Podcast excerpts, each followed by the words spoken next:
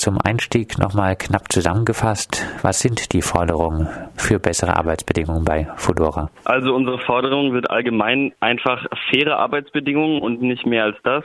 Und dafür sehen wir, dass es nötig ist, mindestens einen Euro mehr pro Stunde zu bezahlen, damit die Fahrer tatsächlich über den Mindestlohn kommen, weil sie nur neun Euro kriegen und ihre eigenen Arbeitsmaterialien stellen müssen und deswegen faktisch weit weniger tatsächlichen Lohn bekommen. Dann wollen wir Reparaturen bezahlt haben, die eben bei, wenn man viel Fahrrad fährt, zwangsmäßig hat man Verschleißerscheinungen und die wollen wollen wir angemessen bezahlt haben. Bei Foodora ist die Schichtplanung sehr kompliziert. Dafür wollen wir eine Kompensation für die Fahrer, weil man da viel Zeit aufwenden muss und auch eine regelmäßige Verfügbarkeit von Stunden, weil es gibt immer wieder zu viele oder zu wenig Wochenstunden, die den Fahrern angeboten werden. Und so können sich einige nicht darauf verlassen, zum Beispiel ihre Miete am Ende des Monats bezahlen zu können, weil sie nie wissen, ob sie ausreichend Arbeit zur Verfügung kriegen. Heißt bei Fudora gibt es Arbeit auf Abruf ohne jegliche Sicherheit für die Fahrer genau. und Fahrerinnen.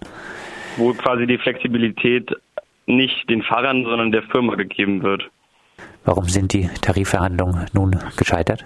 Foodora hatte sich nach einer großen Demo von uns bereit erklärt zu Verhandlungen ähm, und dann auch zwei Termine uns gegeben, an denen wir uns treffen konnten. Und wir hatten halt vorher angefragt, ob wir Verhandlungen über die Arbeitsbedingungen führen können.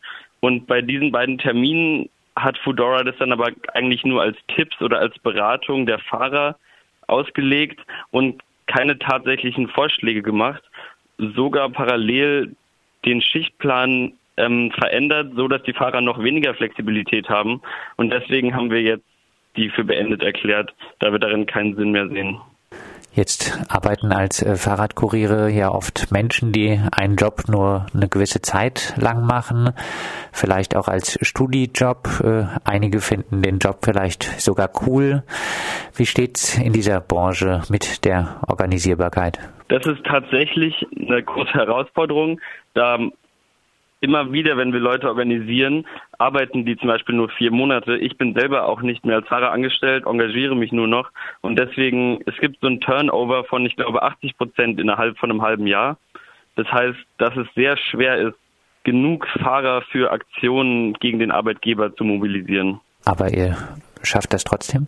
Ja, wir haben schon ganz schön große Aktionen gebracht und wir sind ja ein Zusammenschluss in der V von Fahrern von Deliveroo und Foodora ähm, und haben bei Deliveroo zum Beispiel schon Reparaturzahlungen zugestanden bekommen und auch Foodora ist zumindest mit uns in Dialog getreten.